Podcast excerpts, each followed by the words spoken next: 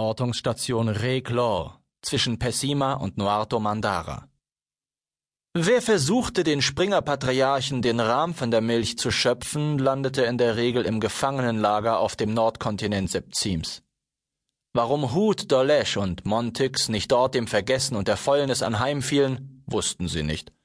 Vielleicht gefielen den Patriarchen ja ihre Nasen, was bezüglich Desibar gar nicht so weit hergeholt war, denn der trug den hässlichsten Zinken spazieren, den sie beide je gesehen hatten, nicht nur auf dieser Welt. Was der Grund auch sein mochte, weshalb ihnen das Gefangenenlager erspart geblieben war, sie waren dem Schicksal dankbar dafür. Dass es sie stattdessen nach Reclaw verschlagen hatte, dem langweiligsten, trostlosesten Ort der Welt, war zu verkraften. Hier Dienst zu tun, das hieß, den ganzen Tag auf Bildschirme und Anzeigenskalen zu glotzen, auf denen sich so gut wie nichts tat. Selbst ein Sandsturm, der irgendwo durch die Einöde fegte und von den Sensoren erfasst wurde, bekam da schon beträchtlichen Unterhaltungswert. Auf einer Welt, die zwei Springern gehört, eigene Geschäfte machen zu wollen. Wie blöd sind wir eigentlich? Diese Frage stellte Montyx nicht zum ersten Mal, seit man sie in diese elende Station verbannt hatte, und er hatte sie sogar schon im selben Wortlaut gestellt. An diesem Tag antwortete Hut Dolesch. Ich muss jedenfalls auch ein ganzes Stück blöder sein als du. Ach. Dolesch nickte. Die Speckreifen, auf denen sein triefäugiger, fetter Kopf saß, gerieten in wallende Bewegung. Sonst hätte ich nicht auf dich gehört und wäre nie nach Septim gekommen. Er schnaufte. Daheim hätte es genug Gelegenheiten gegeben, Geschäfte zu machen. Dort hätten wir werden können, was Desibar und Jahol hier sind. Stimmt, pflichtete Montix ihm bei. Hätte man uns nicht mit Schimpf und Schande vom Planeten gejagt, weil wir übelstes Gelichter angezogen haben. Äh, wessen Idee war das noch gleich? Er rieb sich in gespielter Nachdenklichkeit die Nase. Hut Dolesch winkte ab. Unsere eigene Mutter hat den Mob angeführt, der uns auf unser Schiff gehetzt und Feuer darunter gelegt hat, fuhr Montyx fort. Hut Dolesch hatte genug gehört. Die hätten sich schon wieder eingekriegt. Klar doch. Und gleichzeitig in unsere Asche getanzt, brüllte Montyx zurück. Bei den Feen, Huts Ausruf galt nicht seinem Bruder, noch setzte er zu einem weiteren Verteidigungsversuch seiner Idee an, auf ihrem Heimatplaneten fetten Reibach zu machen. Der glasige Blick seiner immerzu tränenden Augen hing an der Batterie von Monitoren und Skalen, die samt und sonders verrückt zu spielen schienen. Die angezeigten Werte überschlugen sich, wechselten in einem fort. Die grafischen Darstellungen des registrierten Geschehens lösten einander in so rascher Folge ab, dass keine einzige wirklich zu erkennen war. Montyx trat an die Steuerkonsole. Die Hände halb über die Schalter, Knöpfe und Tasten erhoben, versuchte er sich zu erinnern, was im Falle einer Autoortung zu tun war. Es wollte ihm nicht mehr einfallen. Er war beinahe froh, als Huterlesch ihn beiseite rempelte. Heftiger, als es nötig gewesen wäre, aber das war ihm jetzt einerlei. Er war froh darüber, dass sein Bruder, der technisch versierter und trotz seiner stets tumpen Miene keineswegs auf den Kopf gefallen war, das Heft in die Hand nahm. Hutoleschs Stummelfinger huschten über die Steuerkonsole, führten einen unästhetischen, aber rasend schnellen Tanz darauf aus. Auf einem der Monitore kam die Darstellung des Geschehens zur Ruhe. Dennoch erkannte Montyx nicht, was eigentlich los war. Für mich sieht das aus wie eine Krampfaderlandschaft auf deinem Hintern. Nur in Schwarz-Weiß. Blödmann, versetzte Hut Dolesch, den Blick unverwandt auf das sich verzweigende Netz von krakeligen Linien gerichtet, das sich über die dargestellte Oberfläche des Planeten spannte. Des ganzen Planeten. Irgendetwas ging davon aus. Etwas ließ den Bildschirm erstrahlen und schien auch auf sie überzugreifen, in sie einzudringen. Sie kommentierten es mit keinem Wort, aber sie sahen einander an, dass sie dasselbe unsinnige, aber unerklärliche und deshalb unheimliche Gefühl verspürten. Das sind äh, seismische Aktivitäten, erklärte Hutolesch. Er klang unsicher. Ein Beben, meinst du? Nein, kein Beben, sondern Hutolesch hob die schweren Schultern.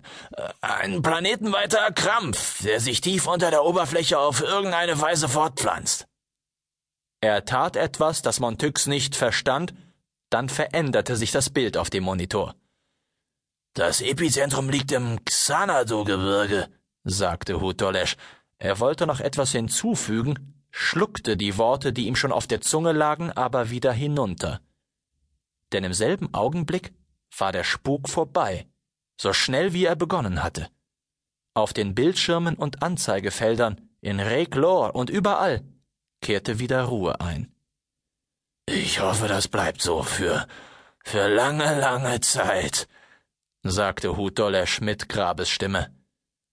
Es war ihm, als wüssten sie beide in diesem einen besonderen und absonderlichen Moment mehr, als sie eigentlich wissen konnten. Montyx schauderte. Das Feuer malte Licht und Schatten auf die Höhlenwände und auf zwei Gesichter, die Guki kannte, die ihm vertraut waren, und das nicht nur, weil es sich um die Gesichter von Menschen handelte. Ihr Anblick entlockte ihm ein freudiges Fiepen. Zako! Wurio! quiekte er. Die beiden Mutanten, Teleporter der eine, Späher der andere, wandten sich in seine Richtung und in ihren japanischen Zügen ging die Sonne auf. Sie begrüßten einander ebenso herzlich wie erleichtert. Mittels weniger Worte erfuhr der Ild, dass es dem stets etwas behäbig wirkenden Taku Kakuta und Wurio Sengu, der auch als Ringer hätte Karriere machen können, ganz ähnlich ergangen war wie ihm. Sie waren hoffnungslos ebenfalls durch den Psi-Nebel geirrt, die Sinne verdreht und ihre Gedanken spinnengleich wie mit klebrigen Fäden eingesponnen bis auch sie von Magadu gefunden und hierher gebracht worden waren. Das Feuer, das Louma unser Feuer genannt hatte, brannte in einer separaten Felskammer, tiefer gelegen als die übrige Wohnkaverne. Schlotlöcher in den Wänden, die sich über dem Feuer zur Kuppeldecke vereinten, versorgten die Flammen mit Sauerstoff und ließen den Rauch entweichen, den das Feuer reichlich produzierte. Es kratzte kaum im Hals, reizte nicht zum Husten, Stattdessen roch er erfrischend nach Minze und strömte balsamartig durch die Atemwege. Nehmt Platz, forderte Louma alle Anwesenden auf. Gemeinsam bildeten sie einen Kreis um die Feuerstelle. Und dieses Feuer, Gucki machte eine Kopfbewegung zur Mitte der Kammer hin, hat etwas zu äh, erzählen? Luma nickte den ungläubigen Ton in der Stimme des Mausbibers entweder nicht wahrnehmend oder ignorierend. Ich höre aber nichts, sagte Gucki vorsichtig. Sieh nur hin, erwiderte der Magadu, und Gucki stierte förmlich in die Flammen.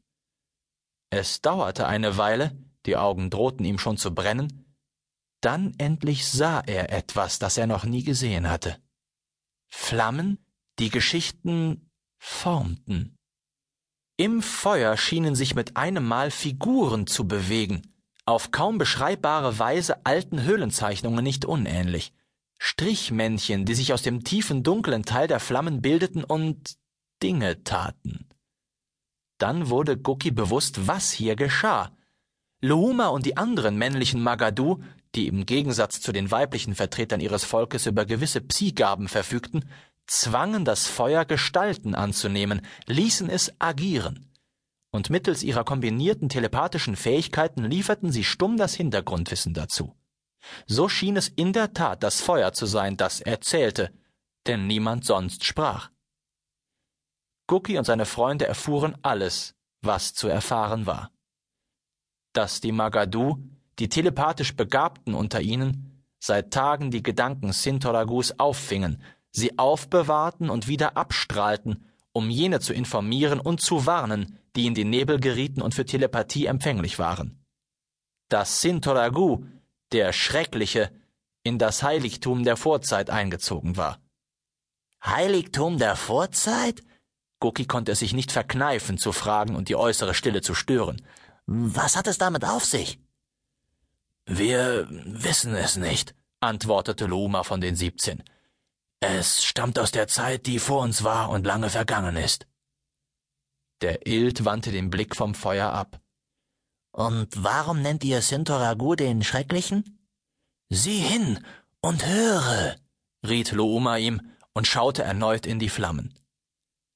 Gucki folgte seinem Beispiel, und nun sah er eine große Zahl schattenhafter, strichartiger Figuren aus Glut und Flamme, bis eine nach der anderen erlosch, kerzengleich, die jemand ausblies.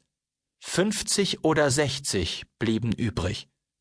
Gut dreißig dieser Gestalten waren ausgegangen. Nein, korrigierte er sich stumm, und ein Verdacht stieg in ihm auf. In Wirklichkeit waren sie nicht ausgegangen, sondern geholt worden.